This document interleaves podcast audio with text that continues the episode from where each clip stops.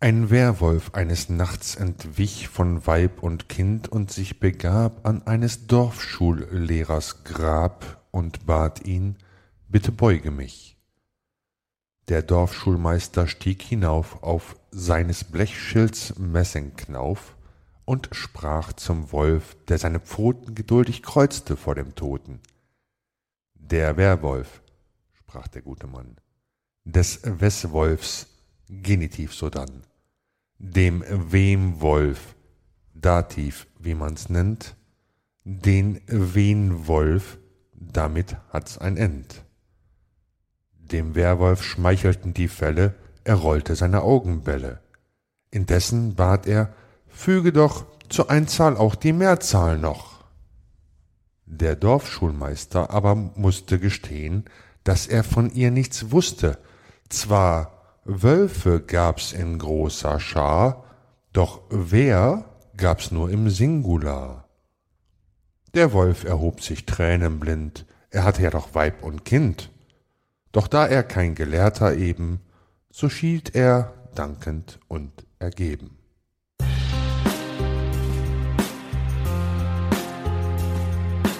Der Vorlesepodcast Unendliche Geschichten von Ford Fischer und Elaine Marley.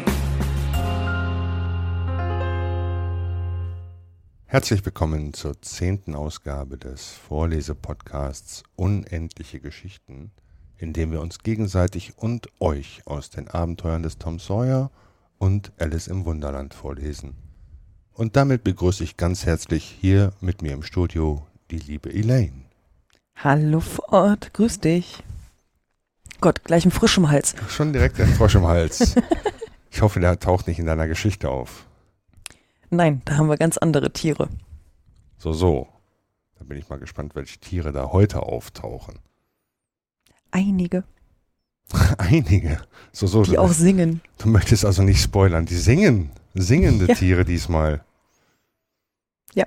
Da bin Aber ich ja Sag ich extrem gespannt auf singende Tiere. Ich meine, du und Gesang, das ist ja, glaube ich, nicht so ganz dein Ding, wenn ich das so richtig verstanden habe, nachdem wir uns das letzte Mal oder das erste Mal getroffen haben. Sagen wir es mal so. Man möchte es gerne können, ich glaube, ich kann es nicht. Du singst also nur unter der Dusche. Nee, eigentlich eher mit meiner Tochter oder für meine Tochter, aber das ist ein bisschen, ich sag jetzt mal, anderer Text als der, der jetzt bei Alice im Wunderland auftaucht. Magst du uns ein Gesangsbeispiel geben? Nein, ihr werdet es nachher hören. Und mir, mich graust es schon ernsthaft, aber mir tut schon im Vorfeld leid. Gut, du seist entschuldigt. Das ist nett. Du bist ja auch die Vorleserin und nicht die Sängerin hier. Genau. Aber ich lasse eine künstliche Intelligenz drüber laufen, die dann alles schön rechnet und dann klingt das hervorragend. Elaine, mach dir keine Sorgen. Ah, perfekt. Das beruhigt mich.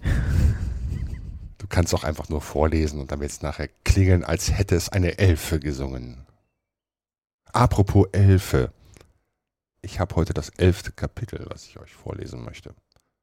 Wir waren ja stehen geblieben, dass Tom zu Hause von Tante Polly gemaßregelt wurde, indem sie ihn ignorierte und Tom todtraurig war und eigentlich alles nur noch ganz, ganz schlimm für ihn war. Dann ging er zu Bett und damit fängt das elfte Kapitel dann an. Kurz nach neun Uhr wurde das ganze Dorf durch die schreckliche Neuigkeit alarmiert. Obwohl sich damals noch niemand etwas von einem Telegraphen träumen ließ, flog die Nachricht doch von Mund zu Mund, von Haus zu Haus mit fast telegrafischer Eile. Natürlich gab der Schullehrer für nachmittags frei, man hätte es ihm sehr übel genommen, hätte er es nicht getan.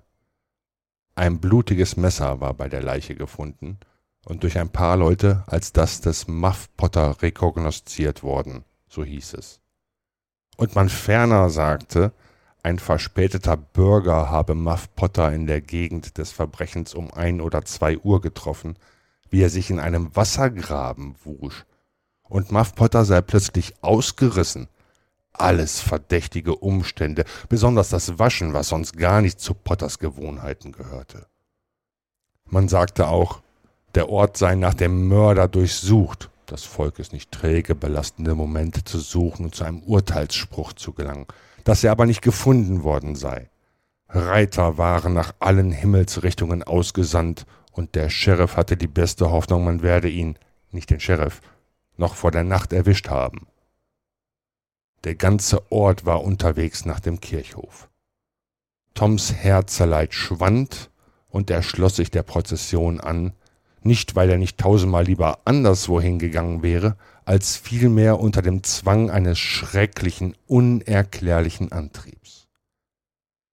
An dem grässlichen Schauplatz angelangt, zwängte er seinen kleinen Körper durch die Menge und genoss den ganzen traurigen Anblick.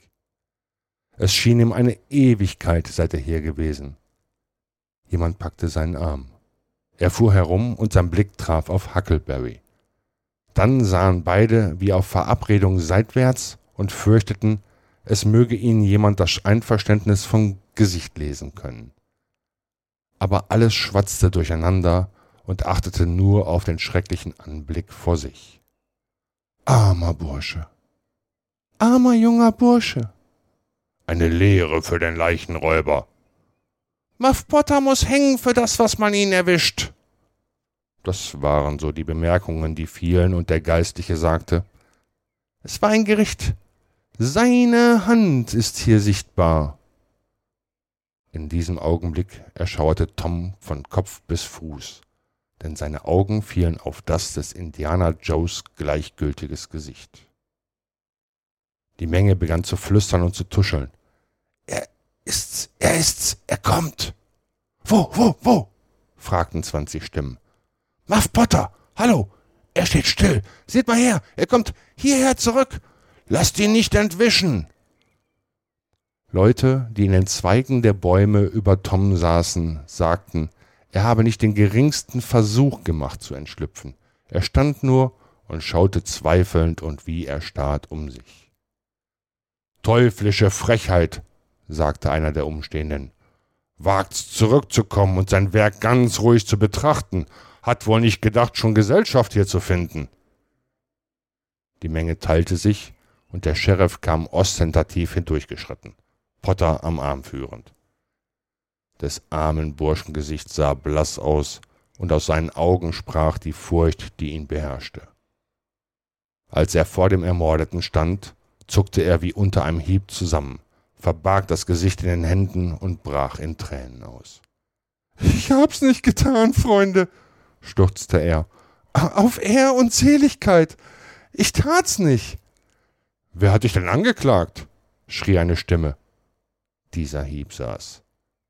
Potter nahm die Hände vom Gesicht und schaute in sichtbarster Hilflosigkeit um sich.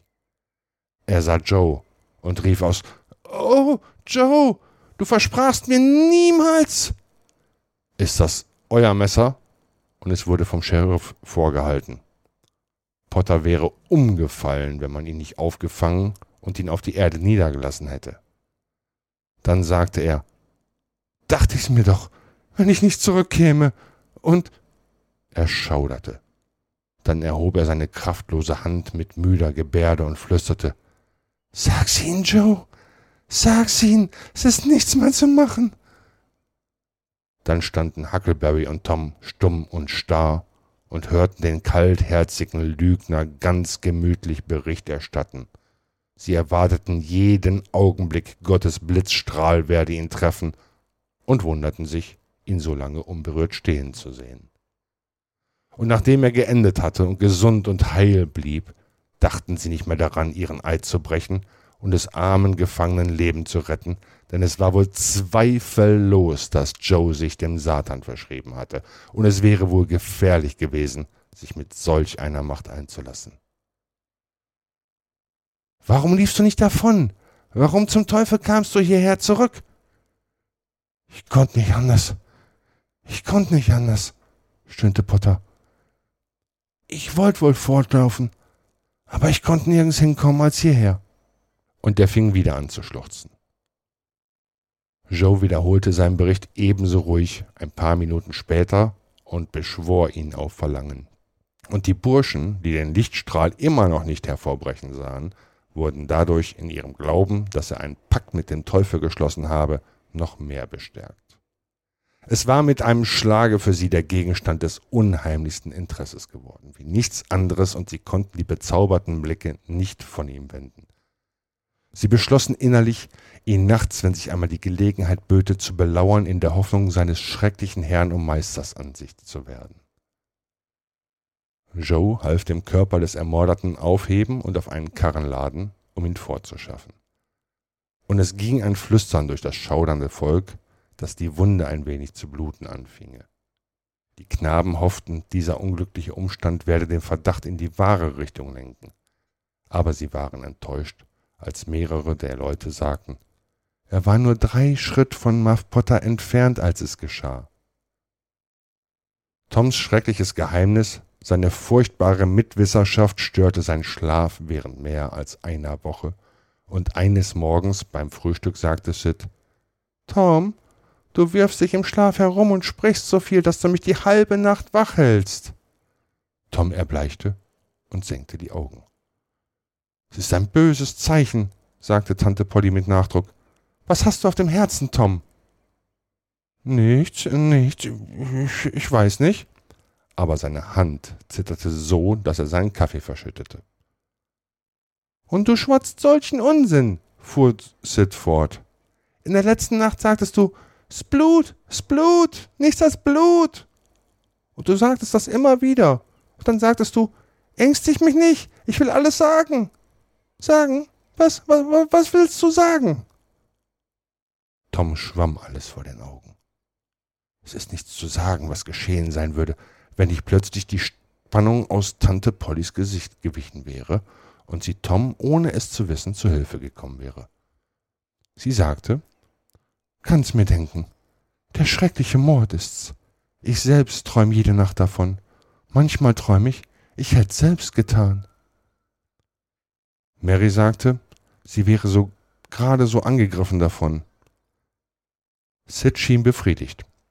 Tom ging aus der Affäre so beruhigt hervor, als es nur immer möglich war, simulierte während einer Woche Zahnschmerzen und band sich jede Nacht die Backen fest zu. Er wusste nicht, dass Sid wachte und des Öfteren die Bandage lockerte und dann, auf den Ellbogen gestützt, eine gute Weile lauerte, dann wieder alles in Ordnung brachte und sich hinlegte. Toms Gemütsverstimmung wich nach und nach, und die Zahnschmerzen begannen ihm lästig zu werden und wurden ganz abgeschafft. Wenn es Sid gelungen war, etwas von Toms unbewussten Murmeln aufzufangen, so behielt er es jedenfalls für sich.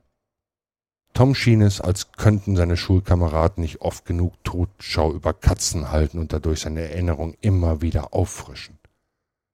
Sid fiel auf, dass Tom niemals den Beschauer spielen wollte, obwohl er doch sonst so gewöhnt war, bei allem den Führer abzugeben. Er merkte auch, dass Tom sich nie unter den Zeugen befand, und das war auffallend. Schließlich entging Sid durchaus nicht die entschiedene Abneigung Toms gegen diese ganze Spielerei und seine Bemühungen, ihr aus dem Wege zu gehen. Sid grübelte darüber, sagte aber nichts. Indessen Schließlich schwand alle Unruhe und hörte auf, Toms Geist zu quälen.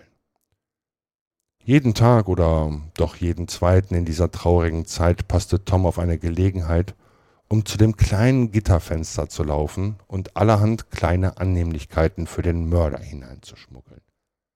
Das Gefängnis war ein trübseliges, kleines, halb verfallenes Loch und stand in einem Sumpf außerhalb des Dorfes.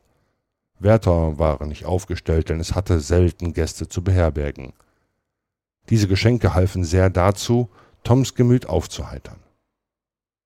Die Dörfler hatten nicht übel Lust, Joe beim Kragen zu nehmen und ihm wegen der Leichenberaubung den Prozess zu machen, aber so furchtbar war sein Ruf, dass niemand sich fand, der Lust gehabt hätte, die Sache zu übernehmen.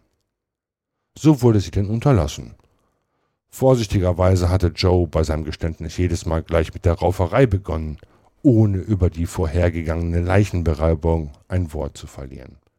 Daher schien es das Weiseste, wenigstens vorläufig die Angelegenheit nicht vor Gericht zu ziehen. Spannend, spannend. Ich finde es immer schöner. Ich habe das Kapitel ja. jetzt auch schon zweimal so gelesen, so Einmal, weil ich es vorlesen wollte, weil wir uns ja eigentlich vorgestern schon verabredet hatten. Und dann aber gestern einfach nochmal, weil ich dachte, so schön, mache ich nochmal. Oh, Musterschüler hier wieder. nee, aber hast du gut vorgelesen. Aber man sieht halt, äh, wie bedrückend das ist, äh, eine Last zu tragen der Wahrheit ähm, und ja, schon heftig, dass das einen so mitnimmt. Ja, so kleine Kinder. Mhm. Vor allem, Kleine kaffeetrinkende Kaffee, kaffeetrinkende Kinder. Ich mache jetzt so verschüttet seinen Kaffee. Oh, sollten eigentlich nur Erwachsene. Nee, aber hast du wirklich gut gemacht. Scheint wohl ähm, normal gewesen zu sein, damals dort Kaffee zu trinken. Ich kann es nachv nachvollziehen. Die Kaffeetante. genau. Das Thema lassen wir dann jetzt mal. Absolut. Nein, wir stürzen uns jetzt mal in das zehnte Kapitel von Alice im Wunderland. Und vorweg nochmal das neunte. Wie ihr euch bestimmt erinnern könnt, hat die Alice sich ja auf dem Crockettfeld der Königin, ich sag jetzt mal, begeben und hat dann da die Herzogin getroffen. Und dann wurde sie von der Königin zum Greifen geschickt der wiederum ja Alice zur falschen Schildkröte bringen sollte, damit die falsche Schildkröte Alice die Geschichte erzählt. Und damit startet das zehnte Kapitel, das Hummerballett. Die falsche Schildkröte seufzte tief auf und wischte sich mit dem Rücken ihrer Pfoten die Augen. Sie sah Alice an und versuchte zu sprechen, aber ein bis zwei Minuten lang erstickte lautes Schluchzen ihre Stimme. Sieht aus, als ob sie einen Knochen in der Kehle hätte sagte der Greif und machte sich daran, sie zu schütteln und auf den Rücken zu klopfen. Endlich erhielt die falsche Schildkröte den Gebrauch ihrer Stimme wieder, und während Tränen ihre Wangen herabflossen, erzählte sie weiter. Vielleicht hast du nicht viel unter dem Wasser gelebt. Nein, sagte Alice, und vielleicht hast du nie die Bekanntschaft eines Hummers gemacht. Alice wollte ihm sagen, ich kostete einmal, aber sie hielt schnell ein und sagte, nein, niemals. Du kannst dir also nicht vorstellen, wie reizend ein Hummerballett ist. Nein, in der Tat nicht, sagte Alice. Was für eine Art Tanz ist es?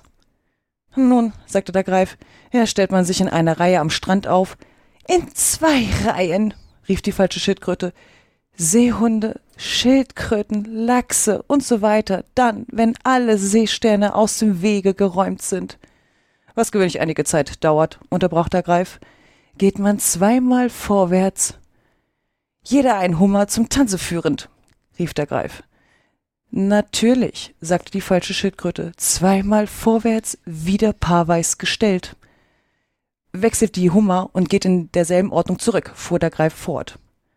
Dann musst du wissen, fiel die falsche Schildkröte ein, wirft man die, die Hummer, schrie der Greif mit einem lauten Luftsprunge, so weit ins Meer, als man kann. Schimmt ihnen nach, kreischte der Greif. Schlägt einen Purzelbaum im Wasser, rief die falsche Schildkröte, indem sie unbändig umhersprang.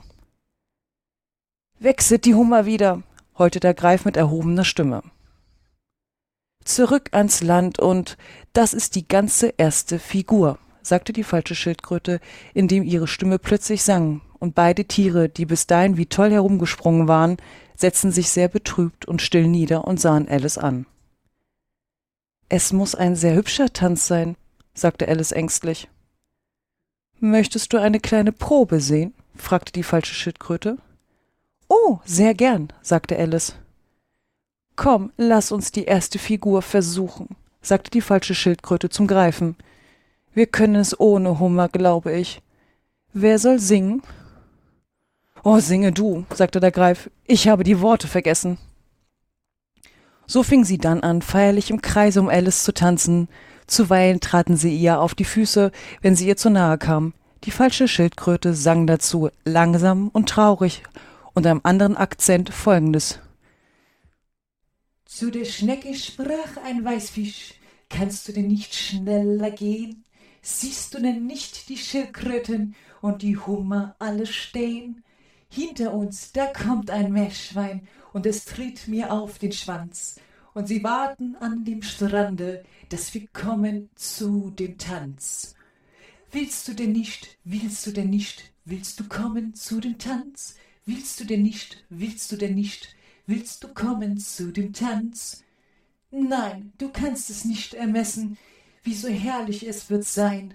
Nehmen Sie uns mit den Hummern, werfen uns ins Meer hinein. Doch die Schnecke tät nicht trauern, das gefällt mir doch nicht ganz. Viel zu weit, viel zu weit, ich danke, gehe nicht mit euch zum Tanz.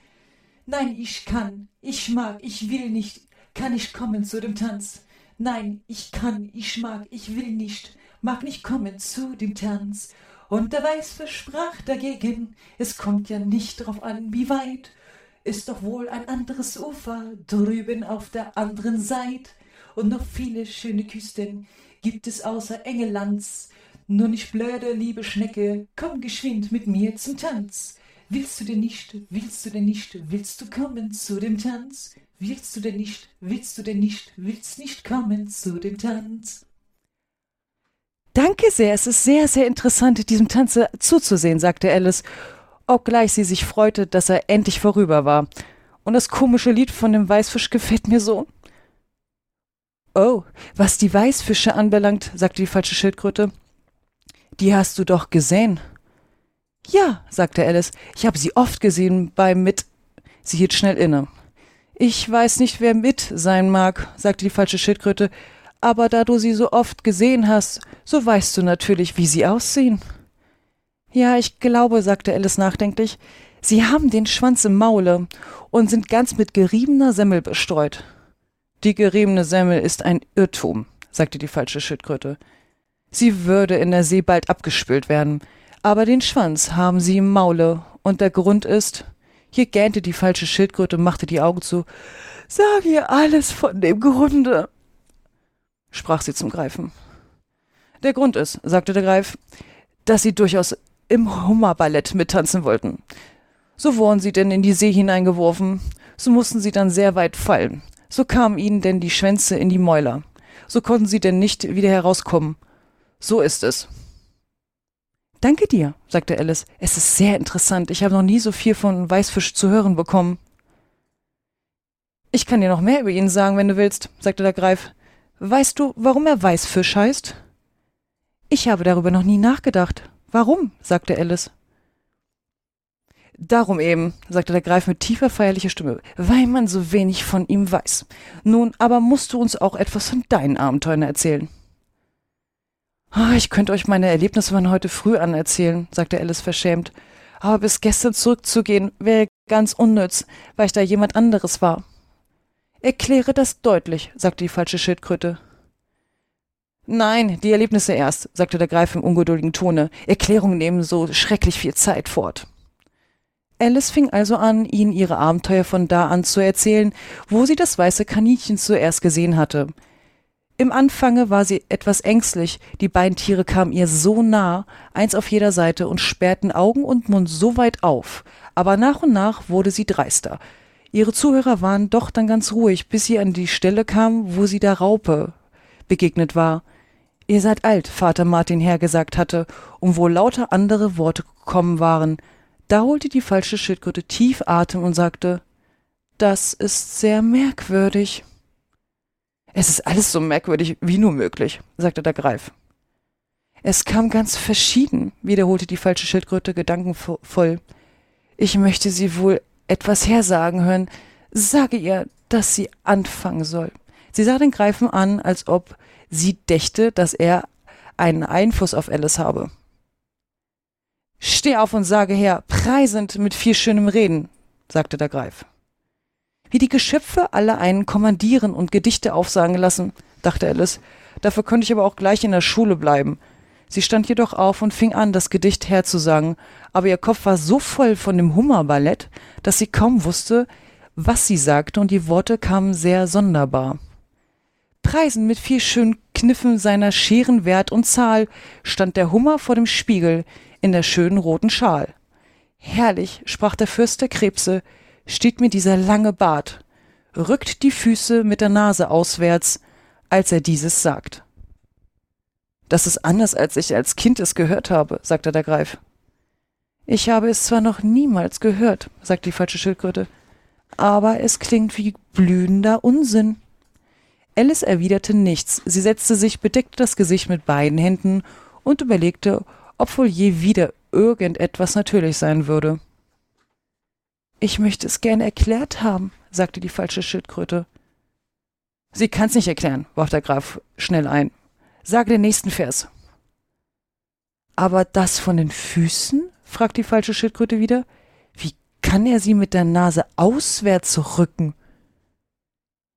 Es ist die erste Position beim Tanzen, sagte Alice, aber sie war über alles dies entsetzlich verwirrt und hätte am liebsten aufgehört. Sage den nächsten Vers, wiederholte der Greif ungeduldig. Er fängt an, seht mein Land. Alice wagte nicht, es abzuschlagen, obgleich sie überzeugt war, es würde alles falsch kommen. Sie fuhr also mit zitternder Stimme fort. Seht mein Land und grüne Fluten, sprach ein fetter Lachs vom Rhein, goldene Schuppen meine Rüstung, und mit Austern trinke ich Wein. Wozu sollen wir das dumme Zeug mit anhören? unterbrach sie die falsche Schildkröte. Wenn sie es auch nicht erklären kann. Es ist das verworrenste Zeug, das ich je gehört habe.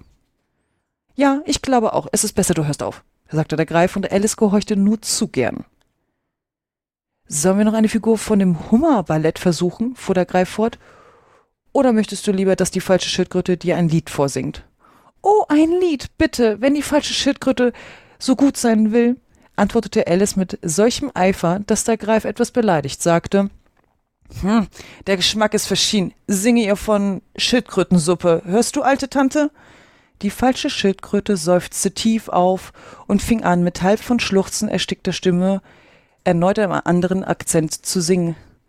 Schöne Suppe, so schwer und so grün, dampfend in der heißen Terrin. Wem nach einem so schönen Gericht wässerte denn der Mund wohl nicht? Königin der Suppen, du schönste Supp, Königin der Suppen, du schönste Supp, wo wunderschöne Suppe, wo wunderschöne Suppe, Königin der Suppen, wunder, wunderschöne Suppe, schöne Suppe, wer fragt noch nach Fisch, Weltbret und was sonst auf dem Tisch, alles lassen wir stehen, Suppe, reisen allein die wunderschöne Suppe, preisen allein die wunderschöne Suppe, wo wunderschöne Suppe, wo wunderschöne Suppe, Königin der Suppen, wunderschöne Suppe. Die Korn noch einmal, rief der Greif, und die falsche Schildkröte hatte ihn ihm wieder angefangen als ein Ruf. Das Verhör fängt an! In der Ferne erscholl. Kommt schnell, rief der Greif, und Alice bei der Hand nehmend lief er fort, ohne auf das Ende des Gesanges zu warten. Was für ein Verhör, keuchte Alice beim Rennen, aber der Greif antwortete nichts als Komm schnell und rannte weiter, während schwächer und schwächer vom Winde getragen die Worte ihnen folgten. Königin der Suppen, wunder, wunderschöne Suppe. Königin der Suppen, wunderschöne Suppen, kann ich mir gut vorstellen von ah, Käsebrot, Katzenklo. Ähm, wie heißt er denn nochmal? Helge Schneider. Ja, also. Der hat wahrscheinlich auch ein Königin der Suppenlied gemacht. Bestimmt. Ich denke mal, da sind alle qualifizierter als ich. Ach komm, das hast du sehr schön gesungen. Ah, ich war du bist, ja noch, du bist ja noch dran. Ja, ja, ich glaube auch. Du warst so verzückt, dass du keinen Ton gesagt hast und denkst dir so, oh Mann. Ja, ich musste mich selber muten. Warum wohl? Solange es zur Belustigung beiträgt und nicht zum Abschalten, ist ja ist alles gut. Nein, ich habe eigentlich währenddessen versucht, das irgendwo als Lied im Internet zu finden und habe es nicht gefunden. Es gab mal wohl irgendwo ein Video auf YouTube, aber der, das Konto ist nicht mehr da. Okay. Also man weiß nicht, wie es klingt. Da sind da wahrscheinlich auch keine Noten bei, ne? Nein. Das ist noch schlimmer. Du musst dir eine Melodie einfallen lassen. Ja. Dafür hast du es gut gemacht.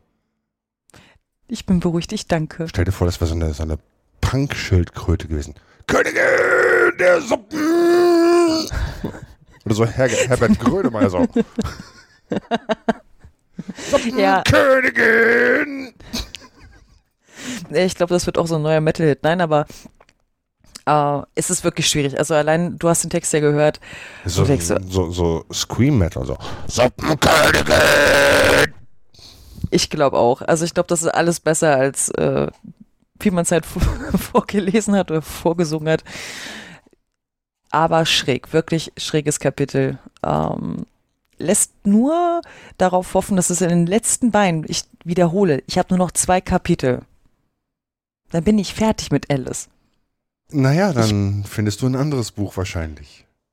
Ja, und dann nochmal, ich appelliere an alle Zuhörer. Bitte, bitte, gebt Anmerkungen, Wünsche von gemeinfreien Werken. Natürlich werde ich auch ein anderes Buch auch so finden.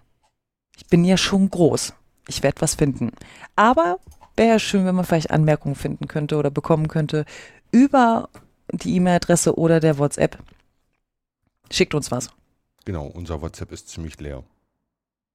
Unser E-Mail-Account auch. Hm, okay. Dann warten wir einfach bis nächste Woche. Danke fürs Zuhören. Danke fürs Dankeschön. Vorlesen, Elaine. Ich danke dir, Fort. Bis Und zum nächsten Mal. Singen. Tschüss. Ciao.